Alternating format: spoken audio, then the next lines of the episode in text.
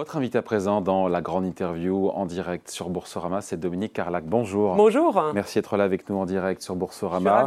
Vice-présidente, porte-parole euh, du MEDEF. Donc vous êtes candidate à la présidence, élection prévue le 6 juillet face à Patrick Martin, qui sera d'ailleurs notre invité lundi prochain.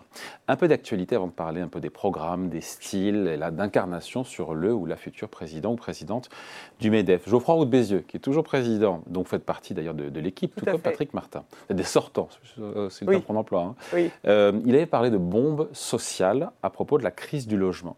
On a eu un plan du gouvernement qui a été euh, mm. annoncé, dévoilé la semaine dernière mm. euh, par Elisabeth Borne, la Première ministre, qui a déçu quasiment toute la profession. Est-ce mm. que vous aussi, vous êtes convaincu ou pas par ce plan de logement? Euh, le seul bénéfice qu'on peut lui accorder, c'est qu'il existe. C'est vrai que c'est une bombe parce que c'est une double bombe en fait. C'est une bombe sociale parce que les gens ne trouvent plus à se loger.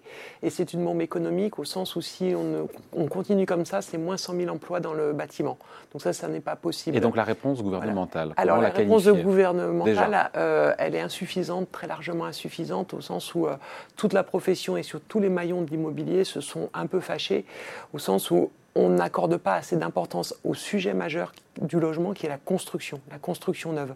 Quand vous regardez certaines villes aujourd'hui, il n'y a plus de permis de construire. On était à Marseille la semaine dernière, il n'y a plus de permis de construire. Mais ça, c'est pas la faute du gouvernement ça. Non, c'est pas la faute du gouvernement, mais nous, ce qu'on veut, c'est une incitation à la construction, à la construction neuve, parce que c'est pas en rénovant seulement qu'on va réduire le problème du logement, premier sujet. Et deuxième sujet. Qu'est-ce qu'il a fallu faire en, en, embuscade, je reviens sur le. En embuscade, on a la transition énergétique et écologique. Donc si on ne construit pas du neuf, on n'arrivera pas à la transition écologique. Donc qu'est-ce qu'il aurait fallu faire? Comment pousse les villes locaux, nous, les hein, collectivités? nous, ce qu'on souhaite euh, au MEDEF, c'est se dire déclarons cause nationale la cause du logement. Ça, c'est le premier sujet pour que tout le monde soit bien d'accord. Alignons toutes les parties prenantes, c'est-à-dire non seulement les acteurs de la construction, c'est-à-dire les professionnels, mais aussi les collectivités locales, mais aussi le gouvernement, pour pouvoir se dire comment on, construit euh, ce, parc en France. Et la deuxième chose qui est en embuscade, dont personne n'a parlé, c'est l'ingénierie financière autour de l'accession à la propriété. Aujourd'hui, il y a beaucoup de gens qui aimeraient accéder à la propriété, qui, compte tenu de l'inflation d'une part et de la hausse des taux d'intérêt d'autre part, ne peuvent plus accéder à la propriété. Or, on sait très bien qu'accéder à la propriété, c'est un facteur de stabilité.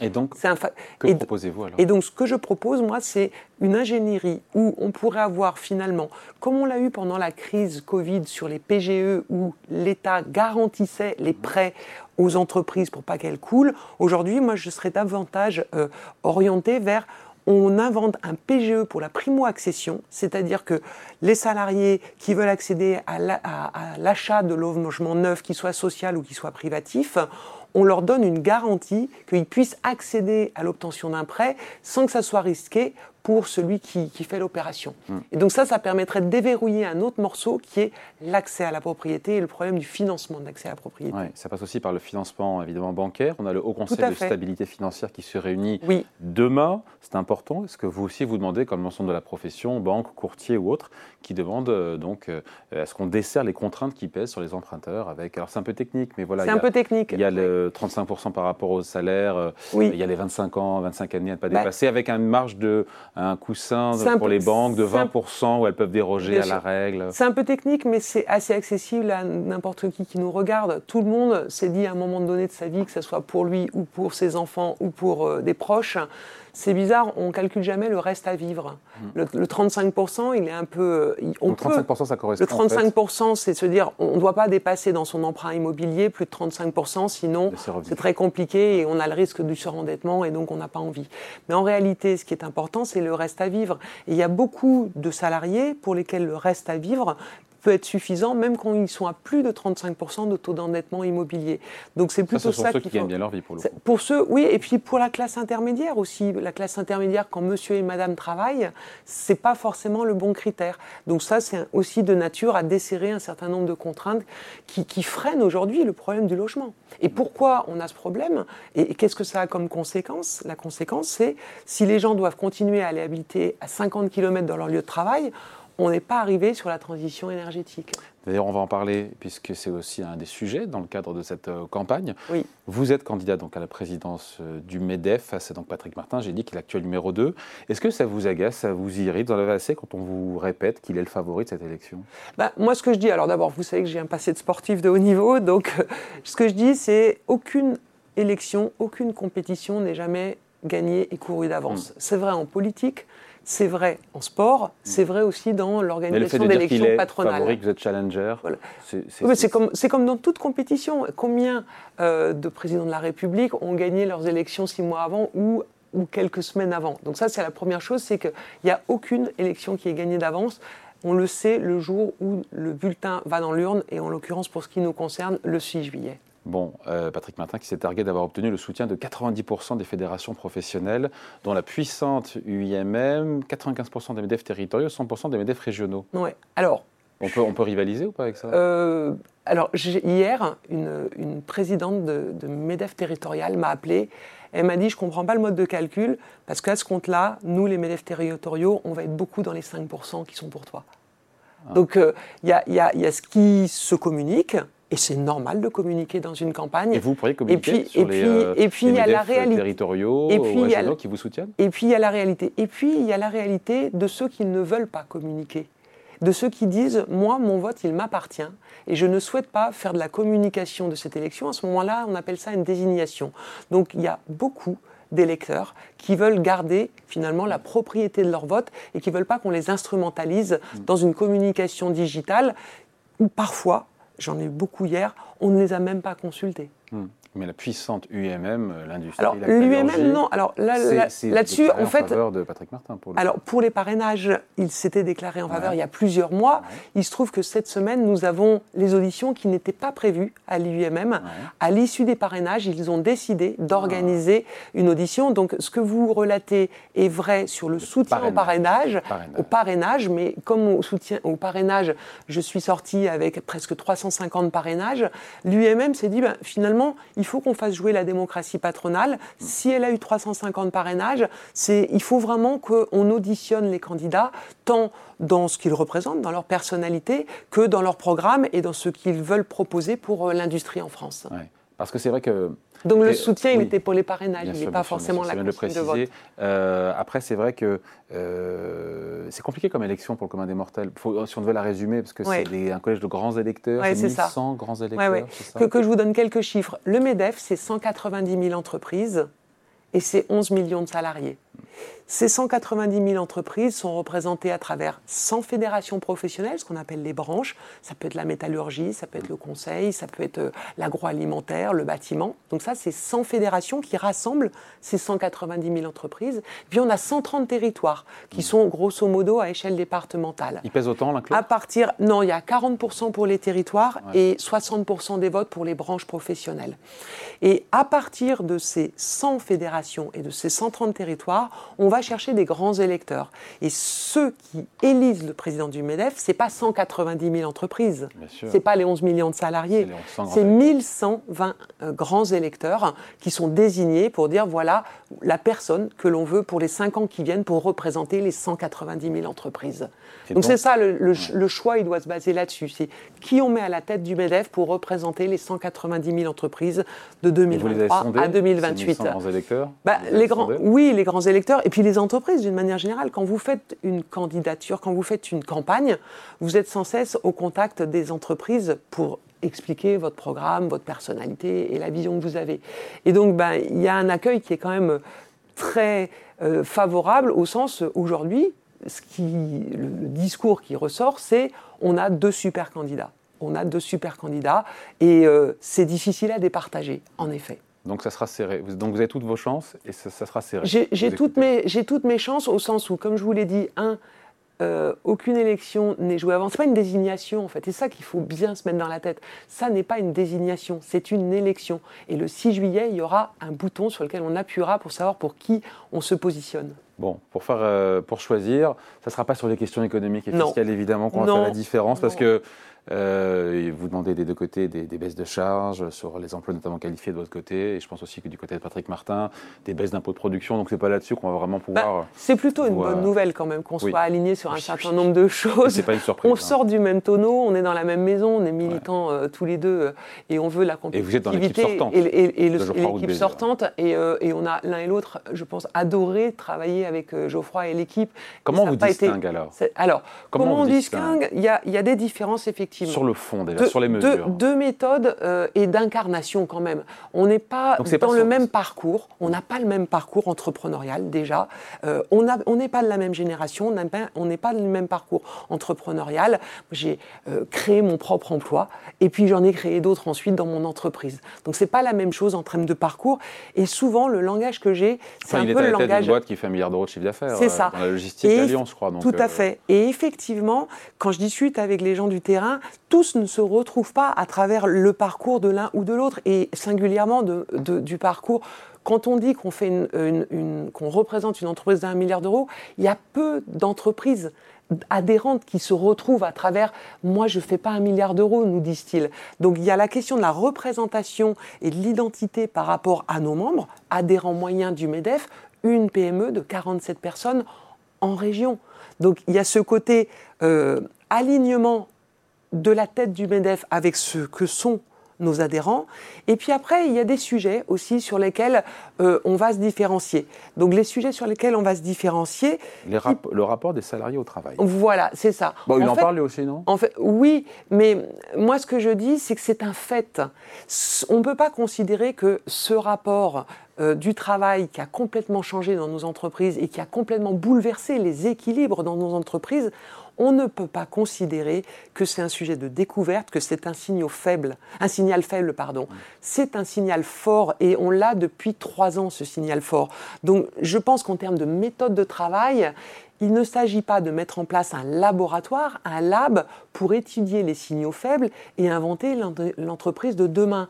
Moi, ce que je dis, c'est que les signaux ne sont pas faibles, mais forts, et que le 7 juillet 2023, il faut tout de suite s'attaquer sans Quelle tabou à ce rapport. Alors, ma première décision, vous êtes ma première décision, c'est justement dans cette relation au travail qui a profondément changé.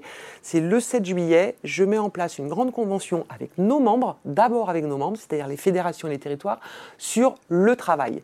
Le travail tout au long de la vie, en compétences et en mobilité. C'est le sujet prioritaire C'est pour moi le sujet prioritaire, parce que quel est le sujet prioritaire aujourd'hui de nos adhérents les talents. Outre, c'est attirer, fidéliser, former, garder les talents et utiliser tous les talents du début de carrière jusqu'à la fin de carrière et être courageux sur qu'est-ce que c'est que l'emploi senior? Il se trouve que dans nos rangs, il y a des gens qui ont proposé des choses, c'est à nous de fertiliser tout cela. Vous défendez l'idée d'une interpatronale. Oui. Il existe une intersyndicale. Oui. Alors. Donc, ce sera avec la CPME. Avec, et avec euh, l'UDP, mais avec aussi d'autres organisations entrepreneuriales et patronales. Pourquoi? Euh, L'interpatronale, c'est généralement quand on a soit un accord qu'on doit faire un accord euh, dans le dialogue social, soit pour gérer des crises. Moi, ce que je dis, c'est que avec les 50 crises que nous avons eues, nous n'avons pas forcément eu le loisir d'élaborer une doctrine sur le fond de comment les chefs d'entreprise voient le monde du travail pour les 5 ans, les 10 ans qui viennent.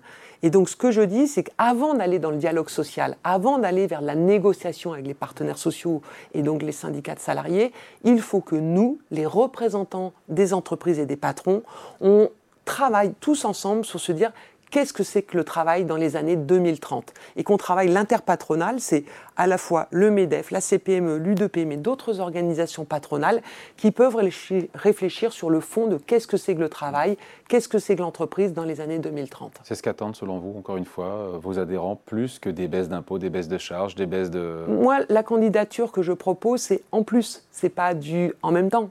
C'est du en plus. C'est que bien sûr c'est nécessaire de continuer à continuer à baisser nos, charges. Alors, il y a un sujet qui est en embuscade sur les charges, c'est le sujet de l'emploi qualifié, bien évidemment, parce qu'on n'est complètement pas compétitif sur l'emploi qualifié qui touche la banque, l'assurance, l'industrie, euh, l'ingénierie tout cet emploi qualifié, des bacs plus 2, bacs plus 3. Là, il faut vraiment. Alors, justement, dans la méthode, c'est ce que j'allais vous expliquer. C'est pas le président du Medef qui va demander le nombre de, qui va demander, qui va fixer le seuil. C'est justement les fédérations directement concernées qui vont nous dire voilà, nous l'optimum pour nous pour être compétitifs, c'est ça. Et il se trouve que c'est pas forcément la même chose dans telle ou telle branche et qu'il faut cette concertation sur l'emploi qualifié. Après, quand vous arrivez face au gouvernement, il faut bien arriver avec. Euh, Justement, c'est pour ça, on va pas arriver directement face au, mmh. au, gouvernement en ordre dispersé. Il faut absolument cette concertation qu'on n'a pas eue. Je le répète, on ne l'a pas eue jusqu'ici. Donc le MEDEF serait radicalement différent, très différent alors, c'est toujours compliqué de dire radicalement différent. On n'est quand même pas des révolutionnaires au MEDEF. On est au mieux des réformateurs, mais pas des révolutionnaires. Donc, il y aura la continuité. Moi, ma continuité, c'est la pédagogie, la clarté des enjeux et des solutions portés par les entreprises. Mais il y a effectivement l'évolution qui est plus d'horizontalité, qu'on ait plus de remontée en continu de nos adhérents.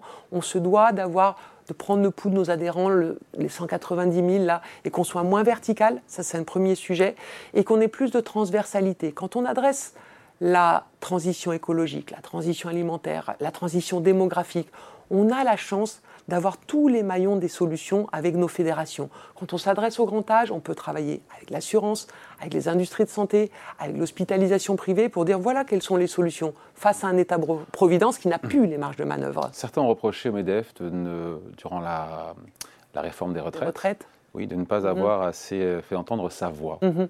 Alors il y a deux choses.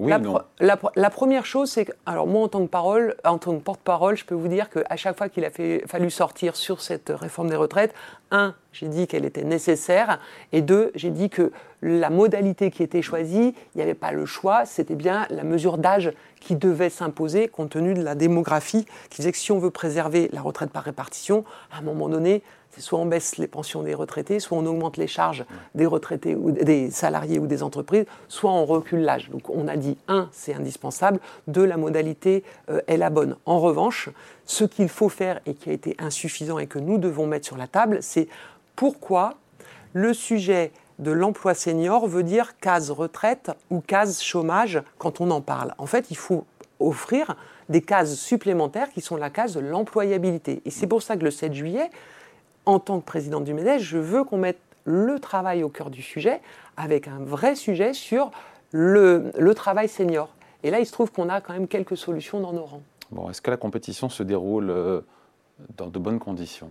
Moi, je dis une compétition, ça a des règles. Duralex, Cedlex. Dès lors que chacun respecte euh, les règles, le cas. pour moi, c'est le cas. Aujourd'hui, pour moi, c'est le cas. Il y a d'un côté les règles et le respect des règles, et j'ai le sentiment que et moi, elles sont respectées par tout le monde, ces règles J'ai le sentiment que oui, elles sont respectées. Et après, il y a l'aspect communication qui, là, peut faire qu'on bombe davantage le torse et qu'on boursoufle parfois euh, les positions des uns et des autres. Bon, il y a un débat sur BFM Business qui sera organisé le 26 juin entre Patrick Martin et vous. Tout à fait. Est-ce que c'est un game changer?